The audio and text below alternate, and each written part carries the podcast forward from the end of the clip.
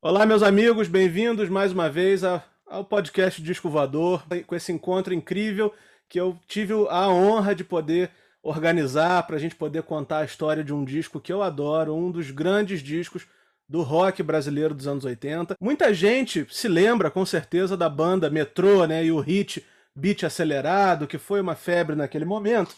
Mas eu acho que muita gente talvez não saiba que antes da banda Metrô eles fizeram uma banda chamada A Gota Suspensa, que tinha muita influência do rock progressivo e da New Wave. Voando no disco voador hoje comigo estão o Danny Holland, a Virginie e o Alec Hyatt, que me deram o prazer de contar a história aqui do, prime... do único disco da Gota Suspensa. Tá aqui. Gente, eu estou muito feliz que vocês toparam participar aqui do Disco Voador, voar comigo para contar a história. A gente já está tentando marcar há um tempão, mas hoje finalmente deu certo e eu tenho certeza que a gente vai fazer um papo muito legal. Obrigado mesmo. E a gente, a gente que, agradece. agradece. Eu, eu agradeço pelo, pelo convite. Eu sempre começo perguntando, perguntando uma coisa aqui, que aí eu vou perguntar para cada um, cada um se puder fuçar aí na memória para me ajudar nessa resposta é o seguinte: vocês se lembram quais foram os primeiros discos que vocês se apaixonaram na vida? Ah, eu lembro. Ah, eu, eu recebi da minha tia que chegou de Paris a, a fita cassete do, do Dark Side of the Moon, do Pink Floyd. E aí eu enlouqueci com aquela cassete lá. Esse foi é. o meu primeiro.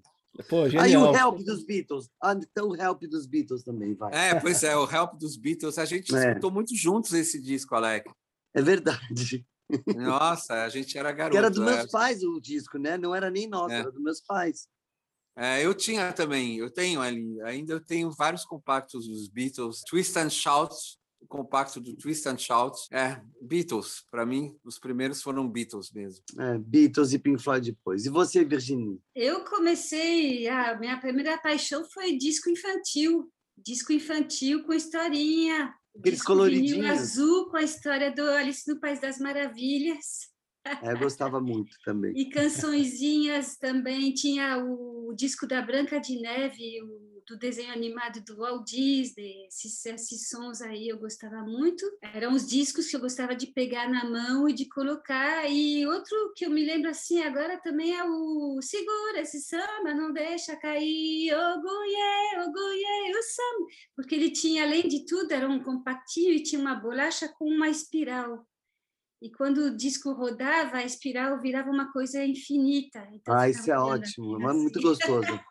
Essa sensação é ótima. em vinil. É.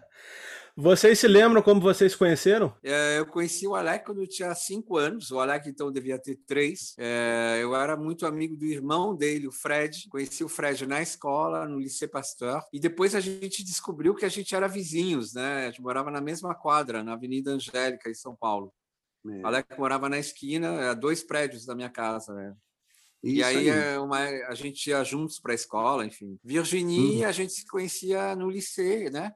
Foi no liceu, vista, né? não me lembro exatamente como. Também não, mas ah, eu lembro que foi no liceu. É, foi no liceu, no liceu na escola, na escola. escola. Então, sei lá, alguma hora nossas turmas se, se encontraram.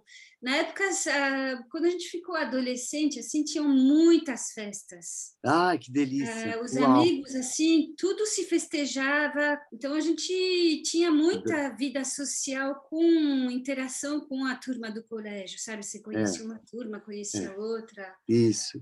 É, então acho que. E tinha muita festa, realmente a gente não sossegava, Nossa. não. Eu, a gente tocava nas festas, Aleca. É, eu tinha um, eu tinha um, ah. um Fred, o irmão do Aleca, a gente, a gente alugava, a gente era DJ, a gente alugava som e luz para as festas. Então a gente tocava som... em todas as festas de era São Paulo é, nos fins de semana, são quase todos os fins de semana a gente tocava em, em São Lembra, Aleca?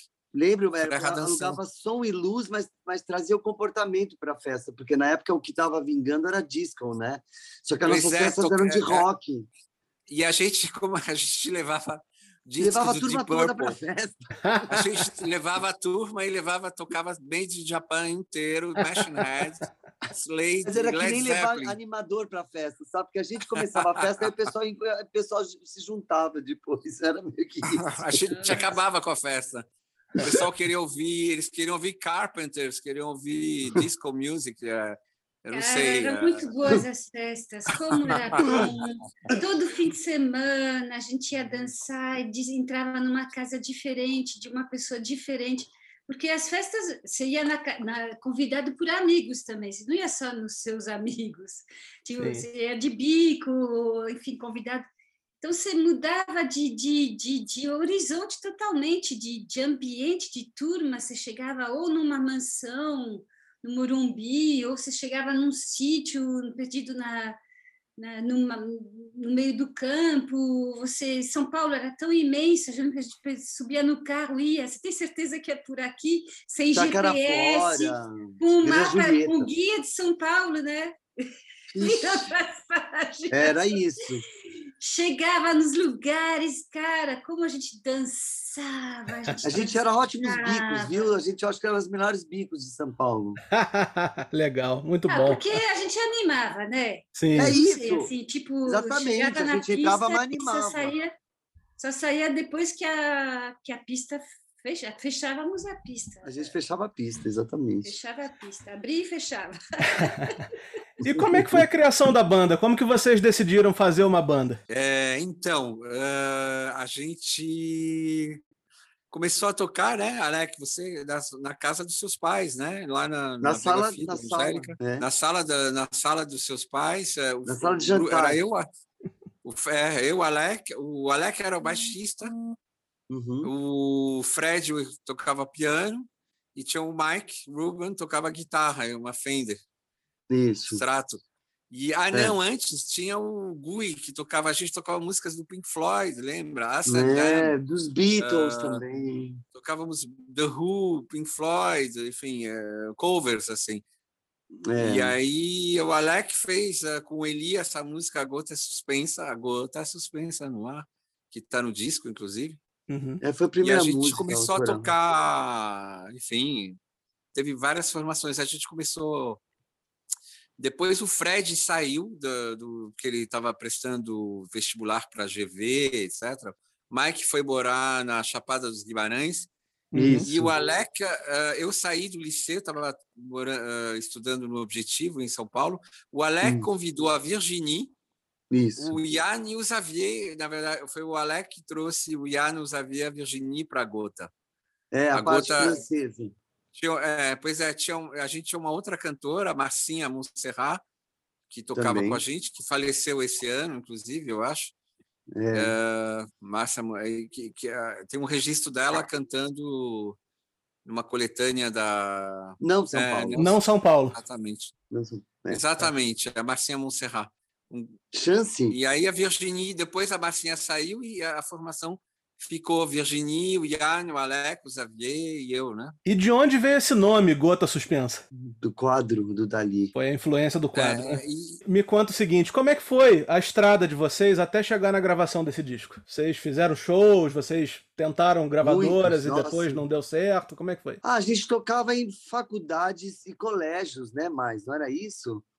A gente Era- fez muito show em São Paulo no circuito alternativo, sabe?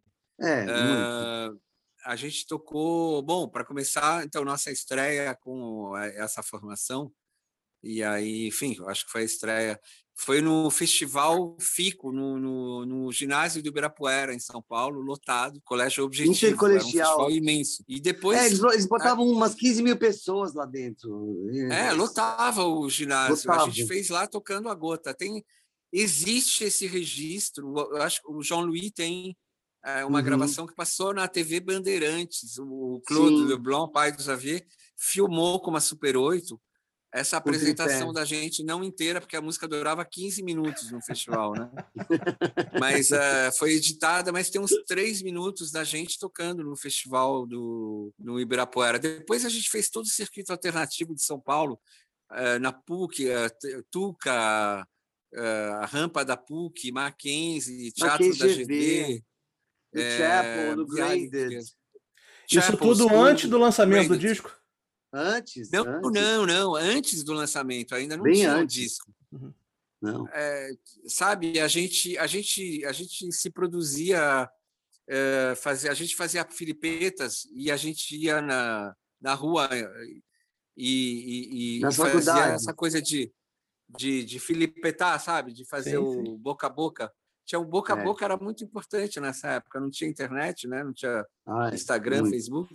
E a gente lotava os teatros, era louco. A gente tinha um, tinha um público de, de, de música alternativa, enfim, de, que, que vinha ver a gente. Era, era louco. E foi assim que o Luiz Ribas, uh, produtor, conheceu a gente uh, através de uma fita. A gente gravava, enfim e caiu na mão dele uma fita e ele veio procurar a gente depois de um show e, e convidou a gente para gravar o disco. Mas isso já em 82, né, 83, a, é. quer dizer, o grupo já estava tocando desde 78. Em algum momento a, a Gota chegou a ser fundamentalmente progressiva, assim, porque nesse disco de vocês tem muitas influências, né? Mas em algum momento vocês foram uma Ela banda só de progressivo? Sim, Ela sim, a grande parte foi, foi, sim, sim. Não, foi totalmente. Eh, foi, não é totalmente, não, mentira. A gente foi por um bom tempo. Aí conta a história. Quem vai contar a história do Tavinho Fiado? Porque é aí que dá uma mudada, lembra? Teve isso também. É, não é só. Eu acho que eu acho que durante a mudança se deu durante a gravação do disco. Na verdade, Exatamente. quando a gente estava gravando, era para ser um disco de totalmente só rock progressivo. Progressivo. Só que a só. gente ficou com vontade de chamar a Virginie para cantar a gota. A gente achava que tinha que ter um registro da gota. E a Virginie foi um reencontro com a Virginie. Uhum. Tão, tão, tão bom, uh, afim, tão natural, que a gente ficou com vontade de gravar mais coisas pops, né? A gente estava cansado. E não, e durante a gravação a gente foi atropelado pela New Wave, entendeu? A gente falou, nossa, a gente gostou disso aí, entendeu? E aí começamos a fazer pois músicas é. New Waves no meio da história. E a gente começou a mudar nosso estilo naquele momento. Era uma transição. Foi, foi um, é, foi uma, foi uma, foi uma, um rompimento durante a gravação. Foi isso. louco isso. É. A gente nunca tinha tocado essas, essas músicas ao vivo. Nunca. E a gente começou, a, a, o Xavier não estava, inclusive, a gente fazia as músicas uh, rapidamente. Gravava, né? É. Foi muito rápido, foi muito rápido. Foi rápido.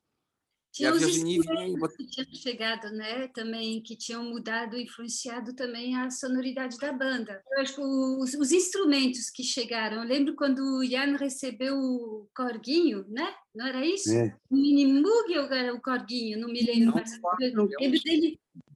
Mas o Ian já, já no. Ele já tinha, ele já tinha muito tempo isso. Há muito tempo?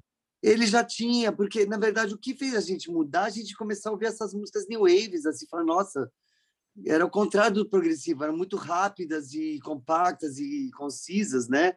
A gente se atraiu rapidamente pela new wave. Eu acho que foi mais Pelo, isso. É, quando a gente a gente no Carbono 14, lembra? A gente já vê tinha Blonde, Devil, é. uh, Talking Clash. Heads, uh, Clash, 52, uh, Anderson, enfim, a gente dançava isso a noite toda e tinha vontade de fazer esse som também, né? É, é. Estava sendo Eu influenciado. vontade de, de fazer uma coisa mais uh, mais curta mesmo, uhum. sabe? Porque mais sin sintética, assim. Enfim, é uma linguagem mais rápido. pop, mais pop, digamos é. assim. Mas aí Apesar pensando... que não era pop no Brasil, porque não tocava New Wave. Não, não. As rádios ainda não tocavam, é. então não era uma coisa comercial também. Era não, uma vontade.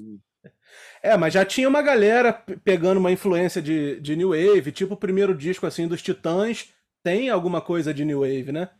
Sim, oxe. A, a, a gente lançou, de, então, a gente fez vários shows com os Titãs, uh, a Gota, inclusive, show, quando a gente foi gravar, uh, bom, já, é, já depois Uh, ainda não era metrô, mas era gota. A gente estava fazendo um show no Rádio Clube, que era um, era um clube grande em São Paulo, uma, uma danceteria, uma das primeiras, com os Titãs. Foi quando o, o como é que chama o, o nosso amigo, Alexandre. não o Maluli, o Alexandre Agra, ele estava produzindo o disco do Raul Seixas.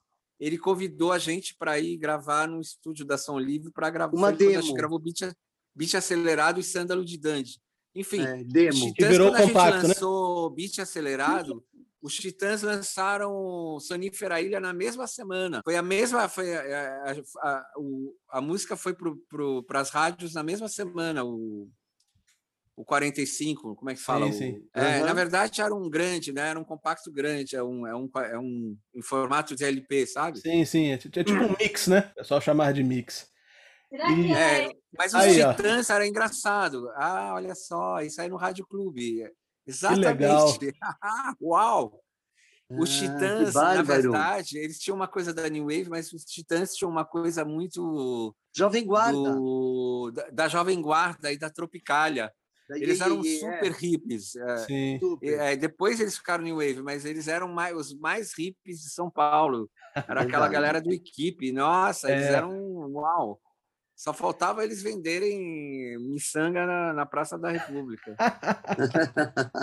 Bom, mas então, pegando aqui carona no que vocês me falaram, então vocês eram uma banda fundamenta- fundamentalmente progressiva e acabaram mudando um pouco do estilo por conta da chegada da New Wave. Mas aí eu pergunto, existe- existem algumas músicas ainda totalmente progressivas que vocês gravaram ou fizeram naquele momento que nunca saíram? Sim, Sim. no disco mesmo, tem duas músicas que acabaram não entrando no disco e foram que estavam gravadas, que estariam nesse disco, que é uma música chamada Alice, uma música do Alec, eu acho, e não é? E o Hã? Circo, acho que é uma música do Alec também. O círculo entrou. O Circo e Liz, eh, são duas músicas que estavam gravadas, mas a gente não, enfim, não, a gente nem chegou a mixar elas. E, mas eu tenho uma gravação delas ah, numa fita cassete, quer dizer, nem tá mais fita cassete. Eu, eu passei para o Pro Tools, Uhum. eu tenho uma gravação da gente tocando essas músicas no Ah, eu Xavier. queria ouvir. É, tenho, eu tenho várias gravações de músicas progressivas que não. Tipo, enfim, Nova Era, umas coisas assim. Instrumentais ah, que, que, que não foram lançadas. ah, eu tenho Hum. isso. É, eu vou falar um pouquinho agora das músicas, né? De, de, de todas as músicas, né? Isso é uma característica que a gente faz aqui de falar de todas as músicas do disco.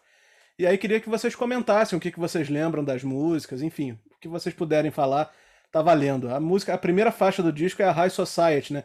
A impressão que eu tenho é como se fosse apenas uma introdução, assim, instrumental, A com vinheta, alguns uma efeitos. vinheta. Teve algum motivo que vocês escolheram esse, essa, essa abordagem? Não, era uma coisa que Não. o Ian tocava, assim, o Ian adorava, ele sempre. E o Ian estudou no clã, uma época que era o clã, era uma escola de jazz. E aí Zimbro ele, tinha essa, ele sentava no também. teclado e tocava umas coisas de jazz, assim. E, e a gente. também, né? uma brincadeira. Aí uma hora a gente começou a tocar New Wave no jazz dele, estragando a, a, a coisa toda, enfim, e ficou. E tem também o fato que o, o Xavier não era baixista na origem, o Xavier ele tocava piano.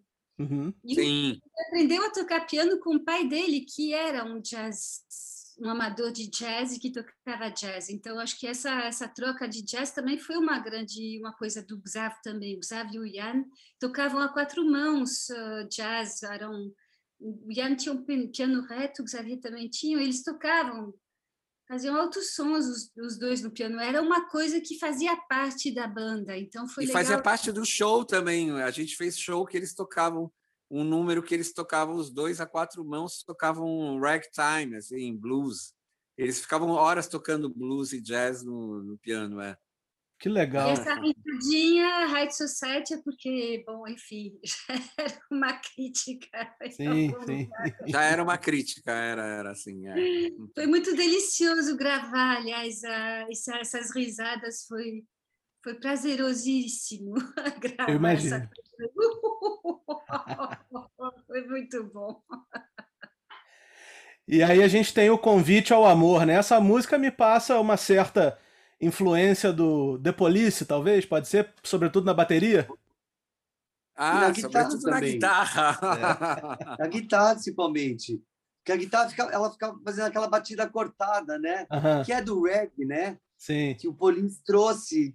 O que, que o Police fez? Ele pega essa batida do reggae, que é, é descompassada em dois tempos, eles aceleram em dois, em quatro tempos, entendeu? Uhum. e que vai para o Sky, vai para outras variações, mas é, a gente gostava muito do Police, como gostava de B52 e Divo. Até hoje, eu acho, eu adoro Até o hoje. Andy Summers o- e o Stuart Copeland, eu adoro eles. Eu acho São que ótimos. eles fizeram uma coisa incrível. Aí, aí, E ah, realmente- essa música é é, foi, então é importante dizer que essa foi nossa primeira parceria com Vicente França. A Verdade. letra é do Vicente. Sim. E é engraçado que no final ela vira quase uma música do Pink Floyd. Tem um solo do guitarra super. O Alec tocando numa, num registro muito do David Gilmour, assim. É. Ela começa a polícia e vai pro Pink Floyd mesmo. É isso aí. É, são, são os Stones, né? liquidificador, liquidificador. É. São É. colagens, é uma coisa muito quase macunaíma, né? Macunaíma é verdade. são colagens. Como, como cantora, eu me lembro que ah, bom, a primeira música que a gente gravou, acho que foi a Gota, talvez a voz, mas eh, o fato é que cantar num estúdio com um fone, uma qualidade de som, foi uma revelação. Orgasmo. E Orgasmo. foi muito prazeroso e, e permitiu assim timbrar timbrar a voz assim tanto que às vezes eu assim eu pensava ah, e até foi uma crítica que eu recebi mas você quando você fala as palavras parece que você não está e grito você não está gritando. Eu falo mas é porque realmente eu estava lá degustando essa coisa do som porque nos ensaios não era bem assim. Você tem que esgoelar.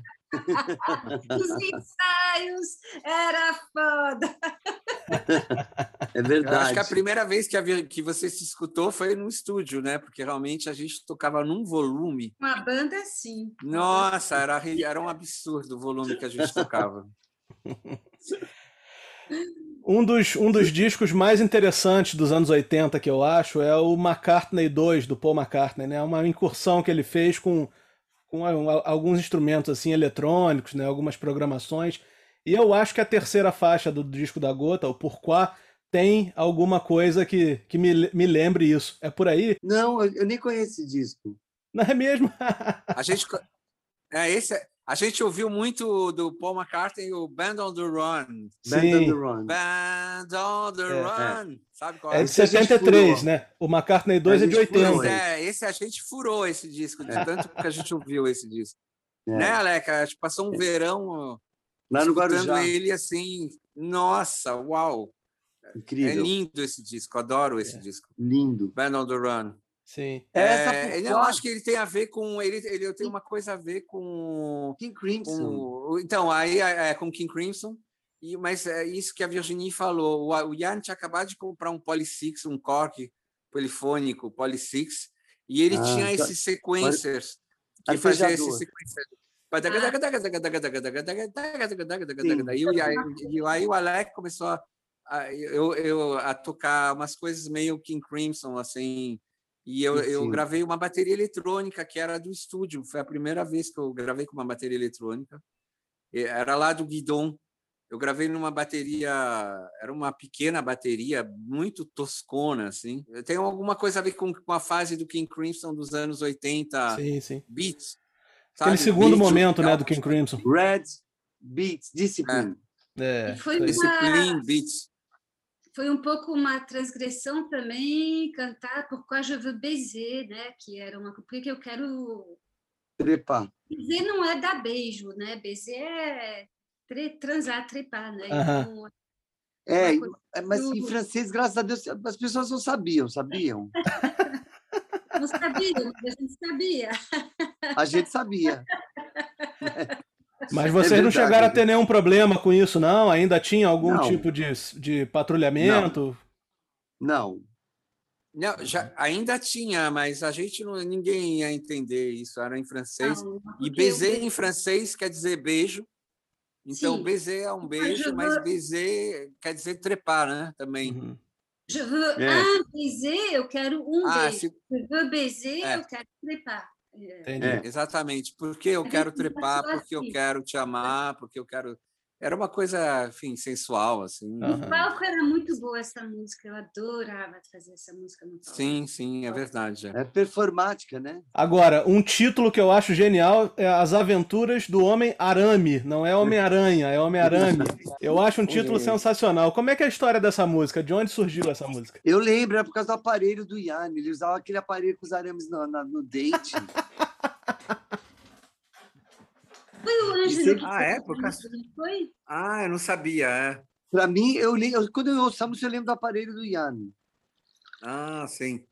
Que ficava tudo grudado, aí batia a bola, ficava a boca grudada, enfim, era um. Era muito criança, cara. Ele tinha roubado, tinha rolado uma, uma, um namoro numa festa entre o Ian com aparelho novo e uma amiga com aparelho novo. E a gente ficava tirando sarro, dizendo que Os eles dois. presos e tal. Enfim. Mas a gente, olha, isso é uma coisa, as aventuras do Homem-Aranha. Foi o, foi o Ângelo que fez a letra ou não? Não E a. Elvira, não é Elvira, poxa. De Não, não. Elvira fez a le- uma parte da letra de Sonho. Ah, Não, é, o Ângelo não. O Ângelo O fez, Ângelo a- fez uma Stabilo. pa- Stabilo. Stabilo. O Ângelo fez Stabilo. Mas a gente, A gente escreveu. Eli. Foi a Eli que fez a Ah, letra. o Eli Júri. O Eli também está nessa, nessa letra. Ele que escreveu a música? Sim. Bom, pelo menos no disco tá aqui. Letra de Eli Júri e a gota suspensa. Ah, o Eli participou, porque o Eli era o nosso parceiro, era um parceiro. Sabe, não sei se você conhece o Eli Júri. Não. Ramon. O Eli Júri é um músico carioca. ah, ele era o- a, a parte carioca da gota, praticamente, É. né? E, Isso. só que ele morava aqui no Rio, aqui no- na, na Santa Clara, e ele chegou a lançar alguns discos de música instrumental aqui no Rio. ah, De jazz e brasileira. É. É, música brasileira, jazz, assim. É, Ele jazz depois- brasileiro. Ele era um ótimo letrista, é um- é um super maestro e músico. Um Ele grande cantor. também. Ele vive em Belo Horizonte, Legal. mas ele era um Mas- ótimo músico, incrível, É. assim. né? E a gente fez um clipe dessa música. Isso que eu, é, eu te juro, isso é uma das coisas A que gente eu fez um clipe? gostaria muito de ver. A gente foi numa casa que emprestaram para gente, uma casa que estava vazia. Se eu não me no engano, Ah, é Pacaembu. verdade, é verdade. assim. E a gente Tem razão, no Pacaembu. filmou a gente. Pacaembu. E a gente fez um clipe. Não sei quem Cadê? ficou. Eu nunca vi esse clipe, não, eu nunca vi. Também não. Não sei o que aconteceu. Eu também não. Depois sumiu. Mas, enfim, deve ser muito engraçado. A gente... Te juro, eu tenho isso na minha cabeça e falo que eu gostaria muito de ver isso. Deve ser muito bom. Que legal. Eu, eu- eu imagino que devia ser uma fase muito engraçada, né? Porque ao mesmo tempo que tem temas assim complexos, como a próxima música, tinha temas assim com títulos es- espirituosos, né? O Homem-Arame, inspirado no aparelho do, do amigo. É as aventuras do Homem-Arame. Sim, as aventuras É, do Homem-Arame. exato, inspirado É. no aparelho do, do, do amigo aí. É, eu, eu acho que era um lado muito que a gente gostava muito de história em quadrinho também. Eu acho que eu, a gente estava influenciado com essa coisa de história em quadrinho que, que tem essas coisas bizarras, extremamente criativas, que é tudo permitido, né? Uhum. Bom, agora a gente chega na minha música preferida do disco, que é a Voyage. É a grande viagem progressiva do disco, né? E eu Uhum. queria saber o que, tudo que vocês se lembram de gravar essa música, como é que era, que, qual foi a influência principal, como era ao vivo, o que, que vocês se lembram dessa música? Ah, eu tenho uma gravação ao vivo maravilhosa dessa música. Tem uma gravação ao vivo. Tá no seu canal do Ah, YouTube, vai, né? Alec. Eu acho que o Alec pode falar. O Alec é o compositor dessa música, não? É, eu e o Ian que fizemos. Eu Ah. acho que foi o Ian que fez e eu complementei. Sei lá, eu, eu sei que É, assim. Eu acho que o Ian começou com, com o Mug dele, o Korg, fazendo Isso. essa. Uhum. E o com fez a segunda parte, que era, que era o refrão, né? É, pararara, é, a melodia do refrão é minha, exatamente. abriu a melodia da. É.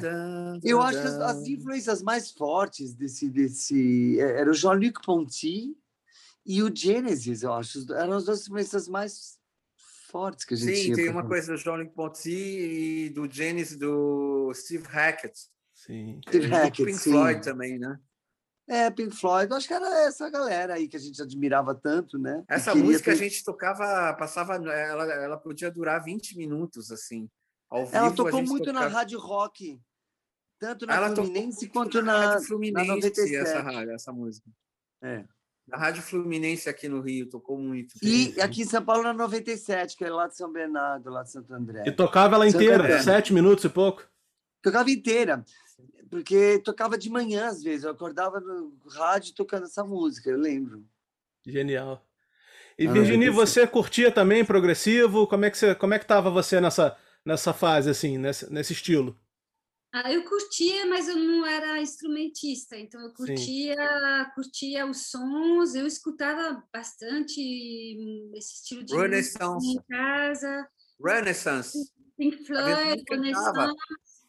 Ah, canta aí, Gini, canta aí aquela. Qual é a música que você cantava do, do Renaissance? Foi o não, meu não, não, não. teste para entrar na gota foi o. Ela estava na sala do Pedro, do amigo ah, nosso, aí eu falei.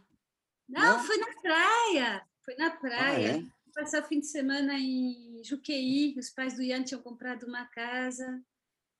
Ah, é? Então conta, você lembra? Eu não lembro. Conta você. Lembro, que músicas que você cantava do Renaissance? Qual era mesmo a música que você ah, cantava? Canta. Days of freedom, rose leading everywhere, come with me now, etc, etc, etc. Genial, é. muito bom. É. Ah, Aí ela cantou adorava, uma música dessa é, passando teste. Essa, essa, era uma influência forte pra gente também a Virginia, o Renaissance, era, tinha, e, tinha, tinha isso também. E é. o que eu fazia também quando eles tocavam, eu dançava, quando eu não fazia parte dessas músicas, não, não atuava como cantora, mas eu gostava muito de dançar, principalmente. Performance. Mas também de, tipo, quando o solo já estava definido, eu gostava de cantar com a voz o solo da guitarra, o, a, o som da, do baixo, fazer a bateria, ou essas coisas assim. É uma coisa Sim. que, que era que eu gostava de fazer, gosto até hoje. a faixa, a faixa chamada A Gota, que é a próxima, eu acredito que ela tenha sido. Vocês disseram que foi a primeira que vocês fizeram, mas acho que ela deve ter sido a que mais se destacou assim do ponto de vista comercial, vamos dizer. É por Não. aí? Não? Não, ela nunca tocou. O que tocou foi Voyage. Ah, é? É verdade. Ela não teve é, nenhuma, nenhuma divulgação em rádio, essas coisas? Não, nada. nada, nada, não nada. Era época nada. Disso. Não era, não era época. Disso. Ela era muito limpinha e bonitinha e, e, e nuazinha para. Lembra Rita Lee, na verdade, é. essa música, né? Tem um lance é. da Rita Lee. Essa coisa. Tem uma coisa da Rita Lee que parece. Outro dia eu escutei e eu pensei muito na cor do som. Uhum. Na ah, levada do, som, é violão, é você gravou com Ovation, assim. E é cor do som, é verdade. É. A batida é mais é Rita Lee, assim, o beat, assim, meio lança perfume, assim. Mas, Mas o violão é bem violão... reggae, reggae. O violão é, era mais reggae, tipo. Pois é. A cor do som, a cor do som que botava esse pop reggae, né? Reggae pop. É, é a gente viu muito a cor do som Novos Baianos. A gente tinha essa muito. influência também na época. Muita, porque a gente, a cor do som, principalmente quando a cor do som era, era instrumental, a gente lembra, a gente foi ver muito a cor e do Novos som. Baianos, e... a gente ia, a gente ia todos os shows Novos Baianos. Novos Baianos, então, nem se fala. É, pô, a gente viu muitos Novos Baianos. Nossa. A gente fazia parte do, Mutantes, do o texto. Vocês, né? Mutantes, né? É. Mutantes, o texto, a gente, é, a gente foi muitas vezes ver também. 1974. Isso. Eu acho é. que o Voyage tem uma coisa a ver com 1974 do texto também. Sim, sim. Essa música e tem, tem a ver, com Crucis, lembra? É verdade. Crucis é progressivo argentino. Banda... Né? Você conhece Crucis? Conheço. Sensacional. A gente viu um show deles incrível, com um terço. É mesmo? No Ibirapuera. Ah, é aquele. É, foi, é um, foi um, tipo um festival que teve, né? Primeiro festival é, foi um festival. Teve o Isso, César Camargo Mariano, Arnaldo Batista, Patrulha do Espaço, uh, Leon Riego, uh, o terço, o Cruz. O Cruz foi a grande, foi uma loucura, lembra? Acho que é, teve o, o, Nito Mestre também, do Sui Generis, não? Sim, também, Nito é, Mestre. É. E a gente tocava, sabe o que, que a gente, a gente tocava ao vivo nos shows da Gota? A ah. gente tocava Los Delírios de Mariscal ao vivo, Sim, no show da Gota. É. Sabe qual é a música? Los Delírios do Mariscal? Claro. Depois, depois, você põe quando for editar. Tchan, tchan, tchan, né? Genial, é. cara.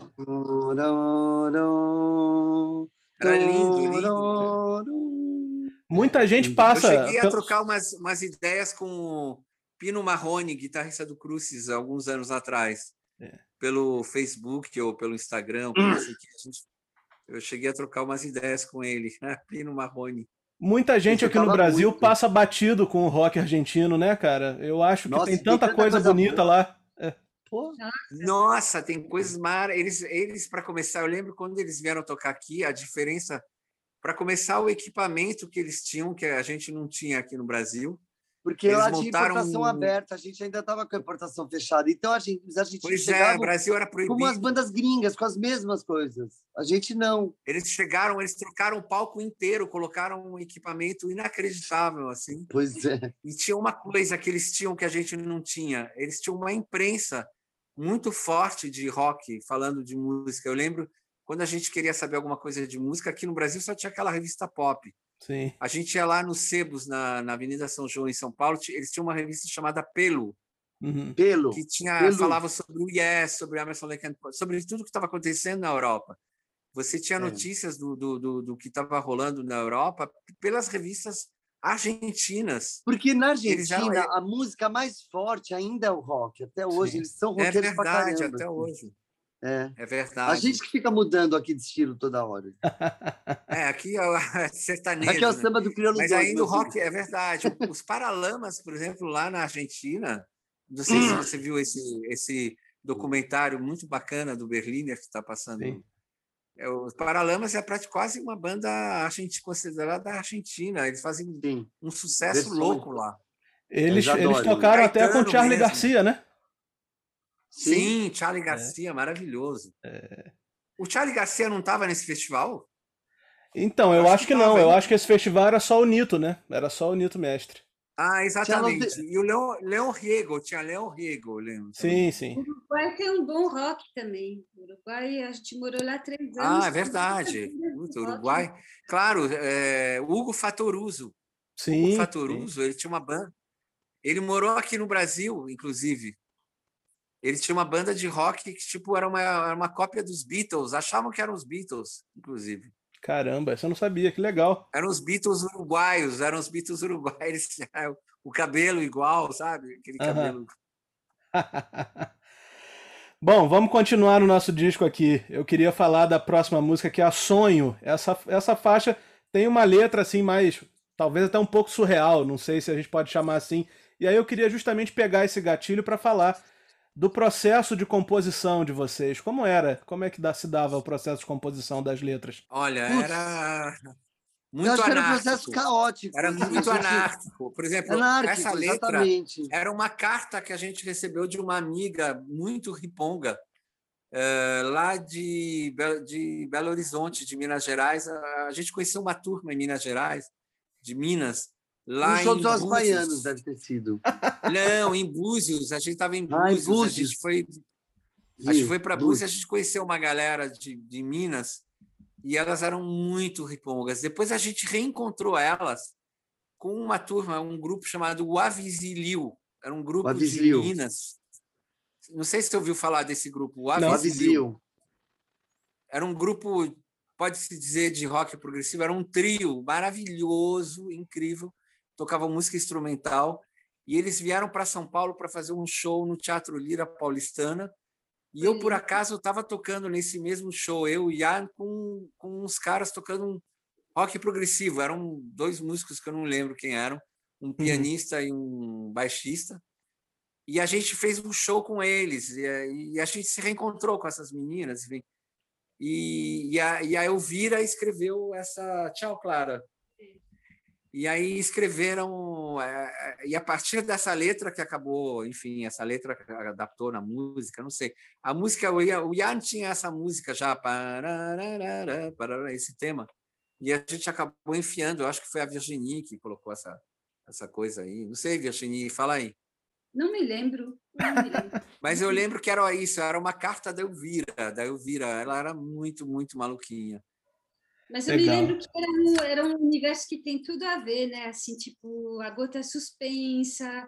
O Ian gostava muito de fazer desenhos assim, uh, inspirados nesse estilo de, de, de Dali, coisas assim, meio futuristas. A gente gostava de, desse universo, né? A gente desenhava isso, a gente gostava de coisas meio surrealistas. Era uma coisa que e, e místicas é. também. A gente falava da nova era. que a gente curtia. Então, foi simplesmente colocar no que a gente estava dizendo que a gente curtia, na verdade, né? Eu acho que é isso. E aí vem o Apocalipse, né? Que é o retorno do disco pro ah. progressivo, assim, mais, mais forte, né? Essa música eu acho que tem um pouco a ver com King Crimson, mas a primeira fase. Vocês acham que tem a ver? Tem a ver, claro, claro, claro. É, eu Porque muitas músicas é, nasciam de improviso. Como a gente, a gente gostava muito de improvisar, aliás, até hoje, né?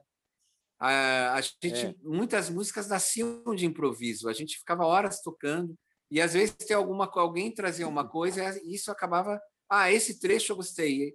E a gente trabalhava em cima, e isso acabava virando o tema da música. E a gente acabava é. colando um trecho, esse trecho com aquele trecho, com aquele trecho, com aquele trecho. Era uma é. grande colagem, né? O começo Mas veio, dessa, é, música... essa, essa música veio do Alec, que puxou esse.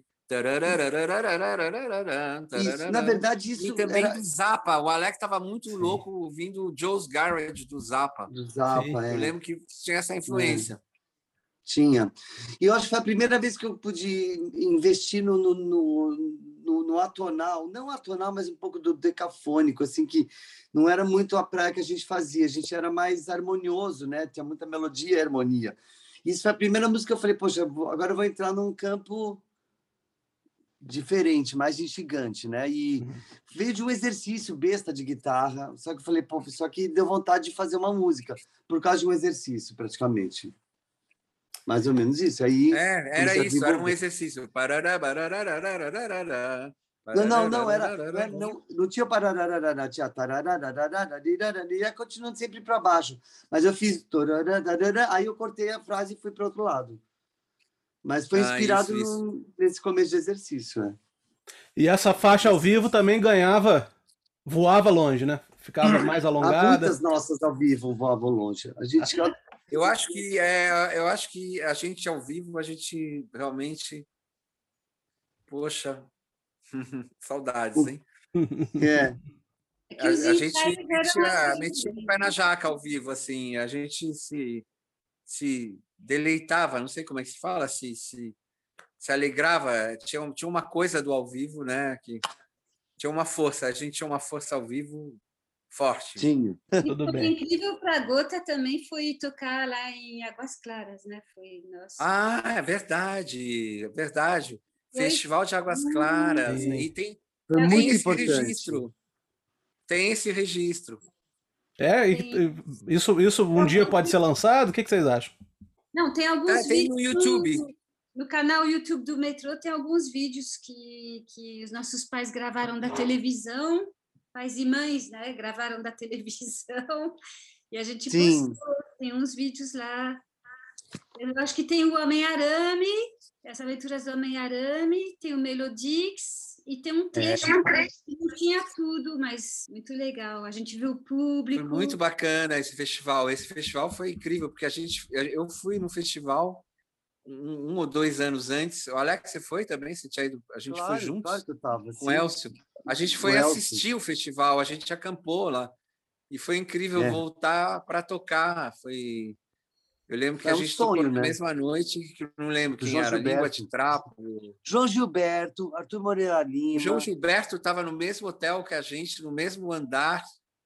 Só que ele acabou tocando numa noite depois. A gente foi, a gente teve que ir embora porque não tinha mais lugar no, no hotel, né? Teve uma, teve uma tempestade, lembra? Teve uma a, a noite que a gente ia tocar, caiu uma tempestade, num, o palco voou, alguma coisa assim.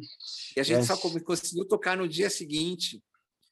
Uh, é. E aí tinha Hermeto, Arthur Moreira Lima, Egberto, uh, 14 bis, roupa nova. Uh, fera. Não sei. Foi incrível esse festival, foi incrível ter participado. É, os únicos representantes. A gente não tinha disco ainda, né? Não, hoje era de mandar uma fita demo. É, o, os únicos representantes do, do futuro rock BR, o Rock 80, era a gente e o Azul 29 lá, eram os ETs do meio da, da ripongada toda. É verdade, tinha um Azul 29 na mesma noite que a gente. Azul, não sei se você conhece Azul 29. Sim, sim, já conheço.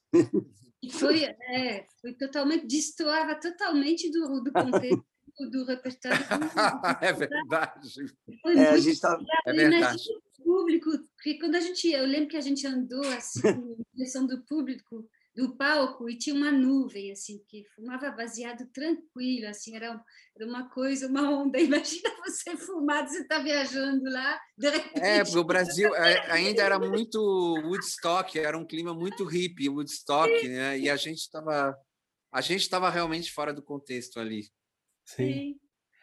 Bom, o disco se encerra com a faixa Lotus, né? Que tem uma passagem uma, com uma sonoridade mais folk, uma coisa assim mais com violão, que eu acho também um momento lindo do disco. É. Ah, eu gosto muito também. Ah, linda.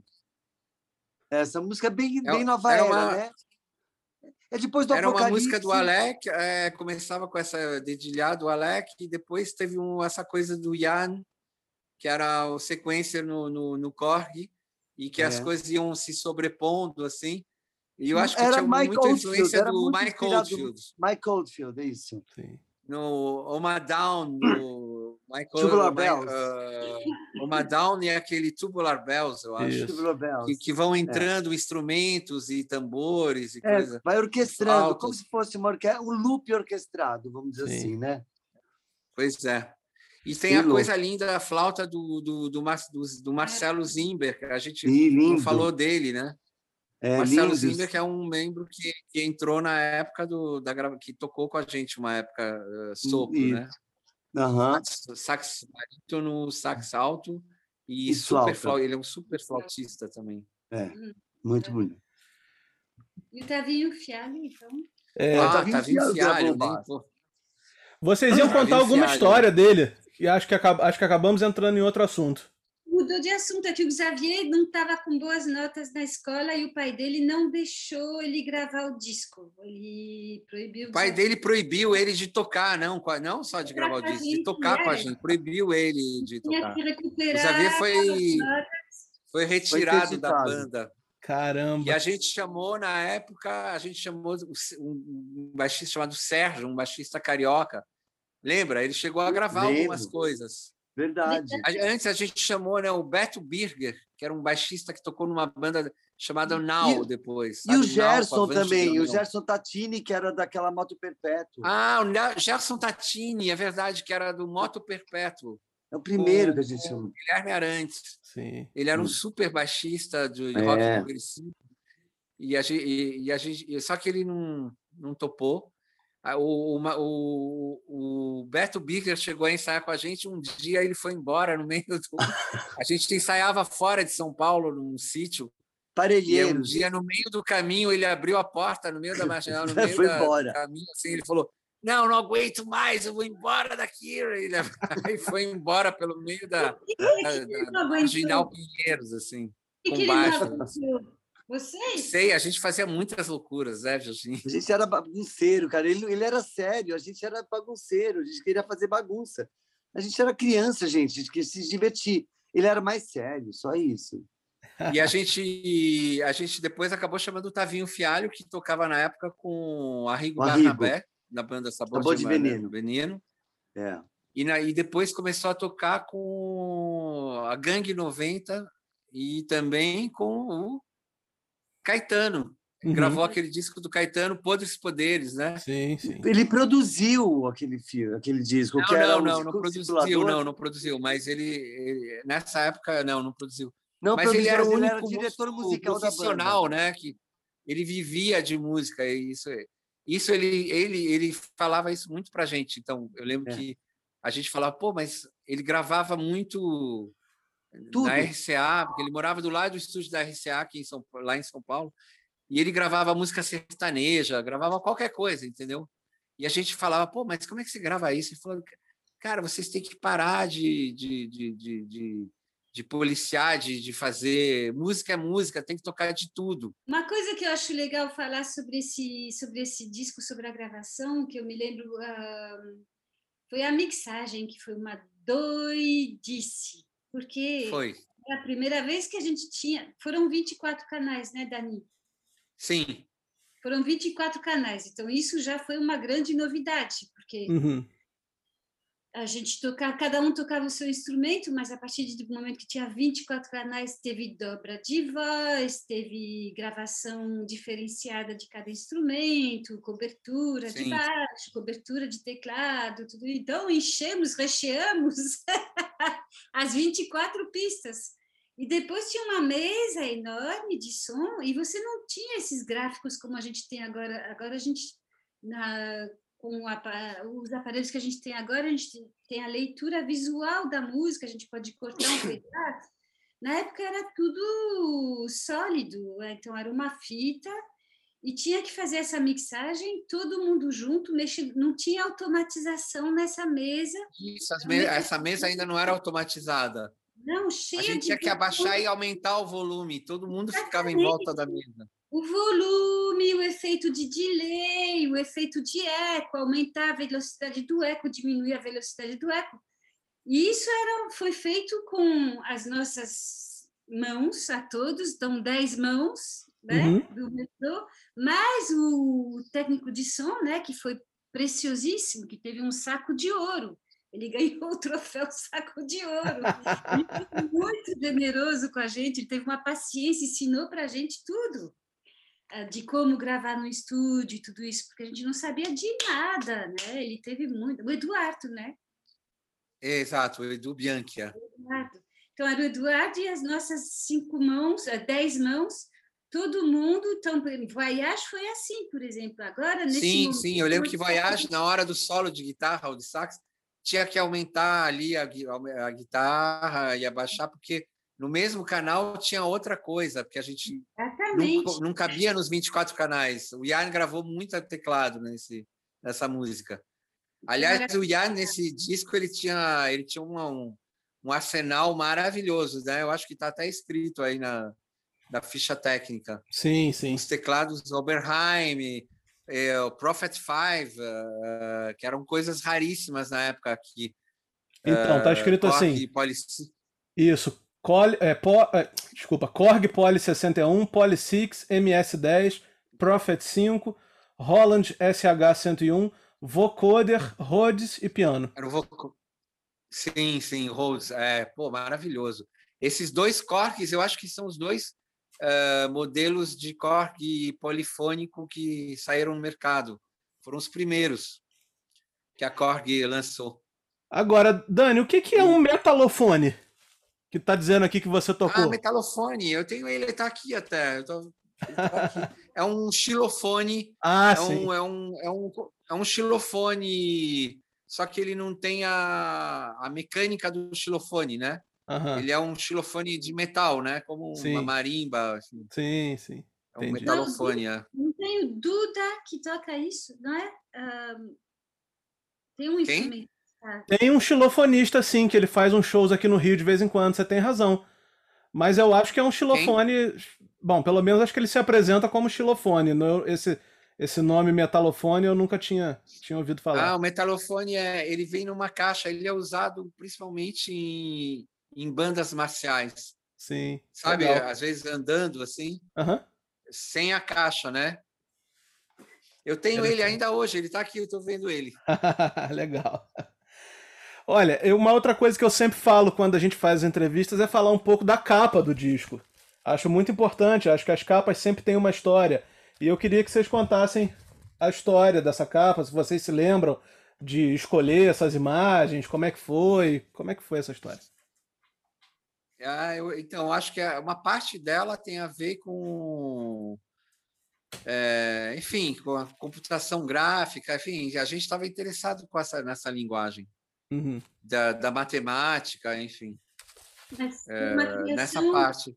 Foi uma criação é, que foi proposta pelo artista, né? Essa, uhum. essa sim, sim. Era um, era um, a gente conheceu esse menino e, e, o pessoal do estúdio preto e branco. E a parte da foto, na verdade, foi uma foto em preto e branco e depois eu, você acredita que eu tinha essa foto original até pouco tempo atrás? É mesmo? Ela era imensa. Eu tinha com, essa arte mesmo. Uhum. Eu tinha ela. Sumiu numa das minhas mudanças, infelizmente. E, uh, e é feito, pintado, né, Virginie? Tipo, a capa da. Na verdade, é baseado na capa da Interview, né? Que a Virginie tinha feito pouco tempo antes, né, Virginie? Uhum. Ah, eu não sabia que tinha sido baseado nisso. Sim, sim. Lembra a sua capa da. Quando você sim, foi sim. capa da Interview? Sim. É exatamente o mesmo processo de aerógrafo, aerógrafo, não sei como é que se fala, é o holográfico. E a, a, foto preto e branca está pintada a lápis de cor. Uhum. Era lindo, eu tinha essa arte, era linda essa foto. Era, era uma foto, era um tamanho de um posterzão, assim. É, a primeira a vez que a, gente uma... que a gente foi pousar também para tirar uma foto da banda, né? Uhum. foi a primeira vez que a gente foi fazer uma. É, num, num estúdio, sim. No estúdio, estúdio preto e branco. Depois eu, eu vejo eles até hoje, a Gini. Fiz alguns, vários trabalhos com eles, essa galera. Legal. Olha, tem uma outra. Envelhece muito bem essa capa. Ela não, ela não se, ela não perde o estilo, né? Ela é muito moderna até hoje. Verdade. Eu acho que tão epurada assim. Tem uma outra pergunta que eu faço aqui para todos os convidados, que é o seguinte: o disco está fazendo é, 38 anos, né? E aí eu queria que vocês, por favor, fizessem uma pequena reflexão aí sobre como vocês acham que o disco atravessou esses 38 anos, porque ainda é um disco que atrai colecionadores, é um disco que se tornou cult, é um disco que as pessoas gostam de, de comentar, de falar. Eu mesmo estou adorando ouvir essas histórias e queria saber de vocês o que, que vocês acham, como esse disco passou esses 38 anos aí. o, seu, o, seu, o seu exemplar passou melhor do que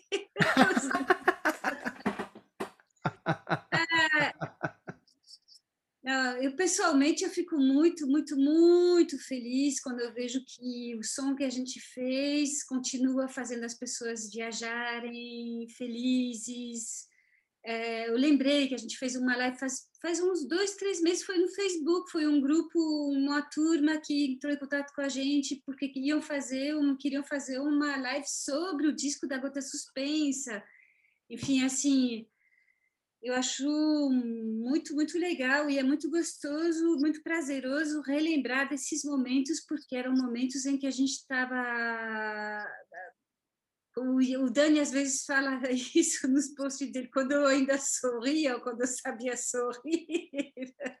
Digamos que a gente ah, tinha. Ah, quando eu era alegre jovem. Quando eu era alegre jovem. É verdade que o mundo não está exatamente fácil, né? Então, é, eu acho engraçado porque ao mesmo tempo essas músicas elas têm algo meio que de premonitório assim quando eu escuto o disco da Gota ele tem uma, uma as mensagens que são passadas assim elas se adaptam a não, os personagens assim se, se adaptam a situações a pessoas que a gente encontra regularmente né? E é isso, é um som que pessoalmente eu gosto de escutar, eu gosto de ouvir, eu acho que é agradável ao meu ouvido. Enfim, é isso, a minha parte é essa. E você, Dani? Eu acho, é engraçado, eu acho que tem uma coisa, ele tem uma coisa muito fresca no sentido naif, eh, nas músicas New Wave, por exemplo, porque elas, elas foram feitas no, durante o processo, fora a música Gota, Uhum. Todas as outras, o High Society, o Homem-Arame, o Sonho, Convite ao Amor, são coisas que foram feitas do, no processo, assim, e foi muito rápido. Eu lembro que foi uma coisa muito rápida e a gente gravou quase de improviso, uh, assim, sem. Uh, depois a Virginie colocou as vozes. Uh, mas era uma coisa muito fresca, assim, muito prazerosa.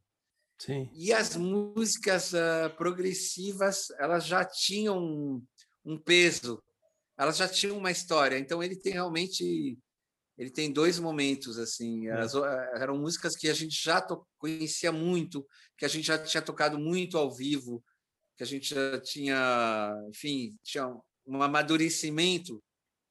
E uh, então, não sei, é surpreendente para mim quando ouço assim, uh, assim eu, eu vejo assim um filme, parece um filme, né? Eu vejo um filme passando na minha cabeça, exatamente quando eu era alegre e jovem.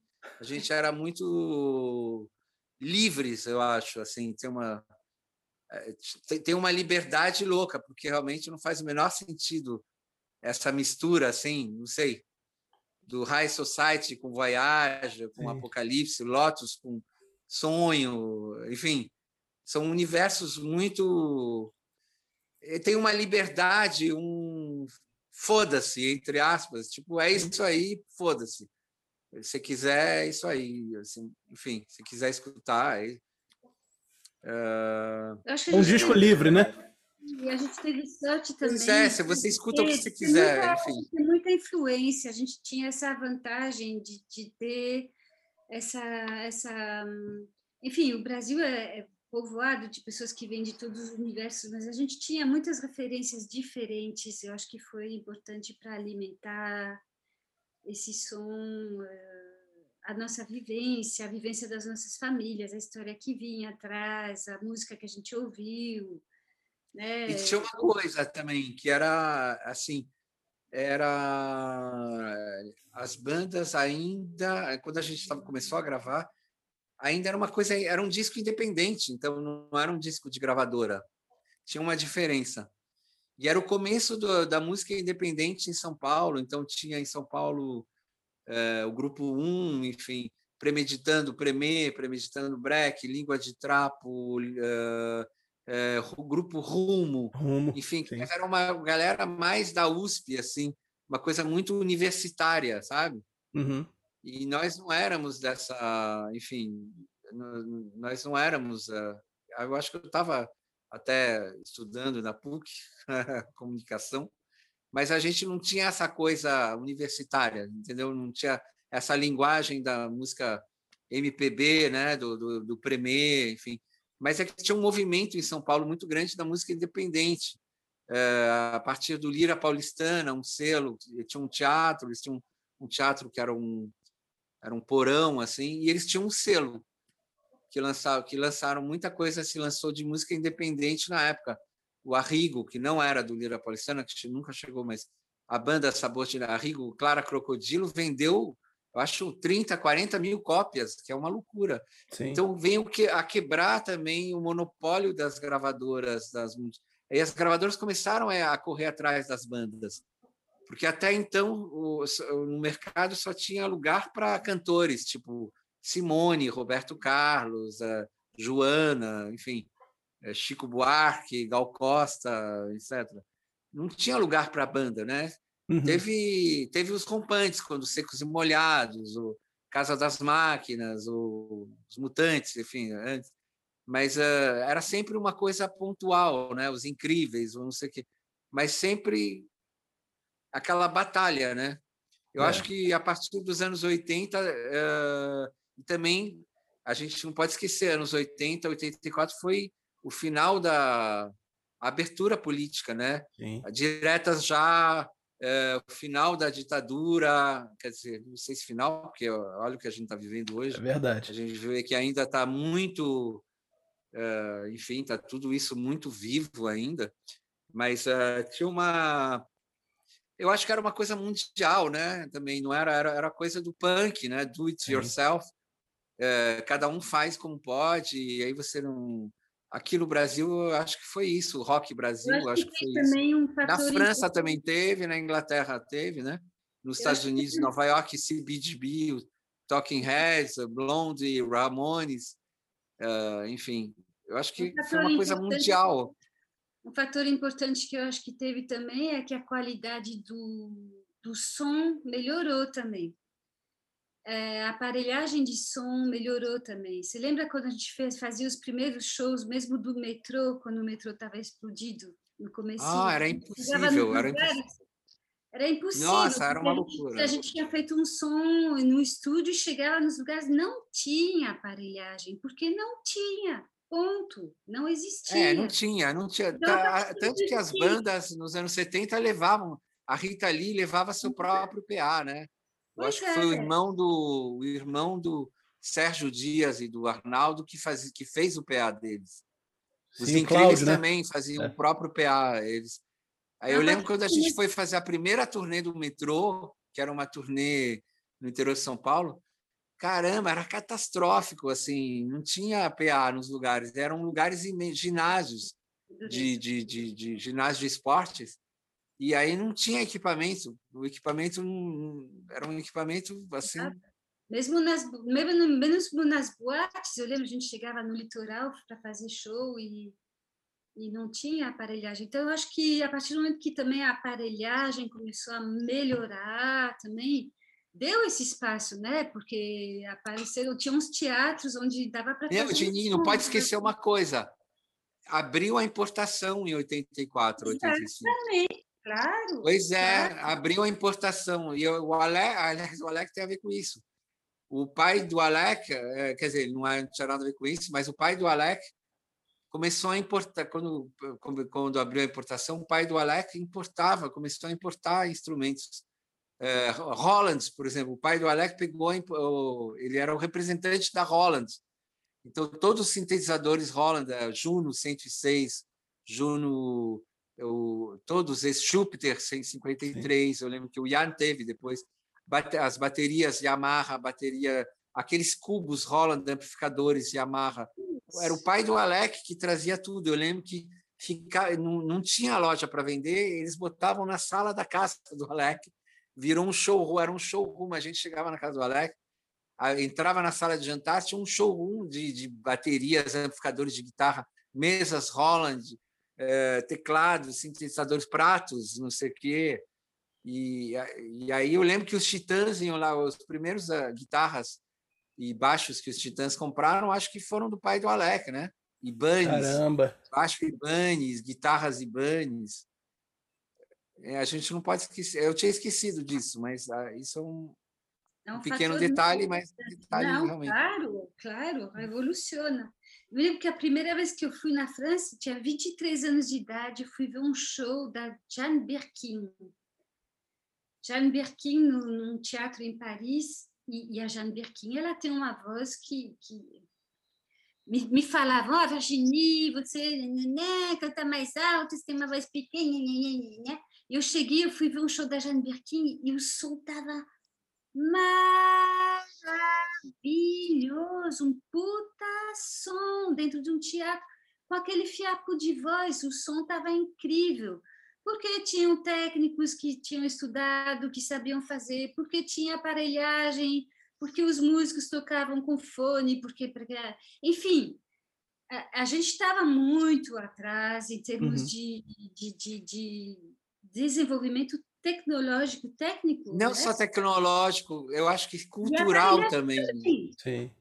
Era uma coisa cultural também. Eu lembro quando a gente foi gravar uma das demos no metrô, a gente regravou por Quase VTM e a gente gravou o Convite ao Mar. A gente gravou, lembra? Não sei se lembra, num estúdio no Brooklyn, tinha um uhum. alemão assim que tinha uma equipe era e eu lembro que tinha os técnicos, eles achavam gra, eles não entendiam porque a gente usar os sintetizadores e, e usar os sequencers e, a, e, os delays. Eu lembro que eu usava um delay, eu, eu, tinha, eu, eu tinha comprado um delay uh, eh, SPX, o Alex tinha uma Binson, e a gente uh, uh, usava assim muito assim a gente né não tinha limites né?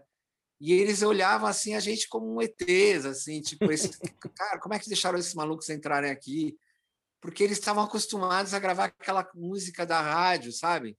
Aquela coisa bem standard, assim, a bateria, aquela caixa. Eu lembro que eles reclamavam sempre da, da eu tinha um problema da afinação da minha caixa, da minha bateria. Eles falaram, não, mas não dá para gravar com essa caixa. Eles queriam que eu abafasse minha bateria toda. Eu ficava louco da vida. Eu falei, não, mas não dá, não. Eu quero a bateria suando, né?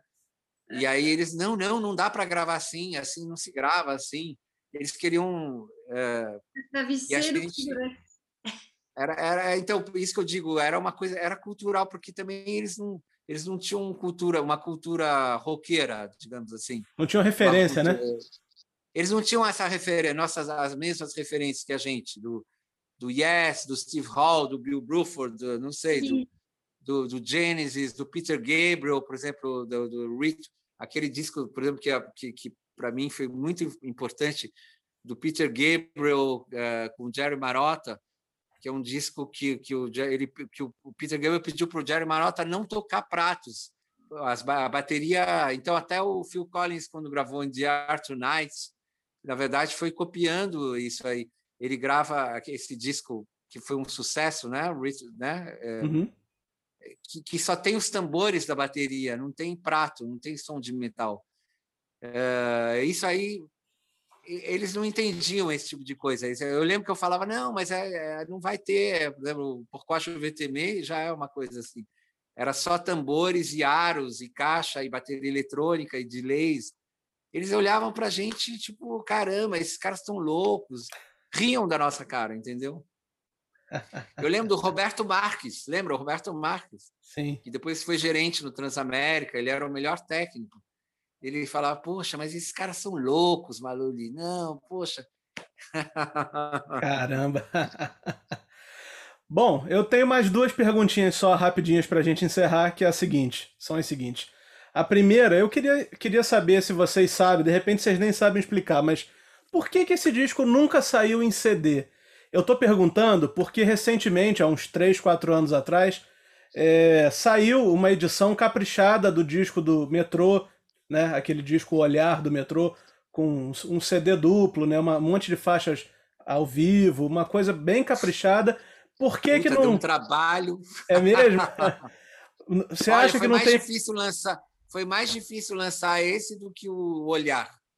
Uhum. Putz, foi uma doideira, foi uma doideira. Você não pode imaginar a burocracia que foi lançar esse disco e as imagens e as fotos eu tive que, caramba, quantidade de reuniões que eu fui na Sony aqui no Rio, assim, quase enlouqueci. Era tá para desistir. LP, né? Tá faltando o LP de relançamento da Gota, do, do Beethoven. Ah, a gente é. queria fazer em, em, em, vinil, mas a Sony não quis, né? Caramba. Enfim. Bom, vamos lá, vamos lá. É, a gente. Vai lá, vai lá. Não, não, você acha que pode sair da Gota em algum momento? Uma edição assim, uma nova reedição e tal? Ah, não sei, eu acho difícil. É. Para começar, a gente não tem. Uh, não é nosso, né? A Master não é nossa. Certo. Uh, então, uh, nós não somos donos dessa Master.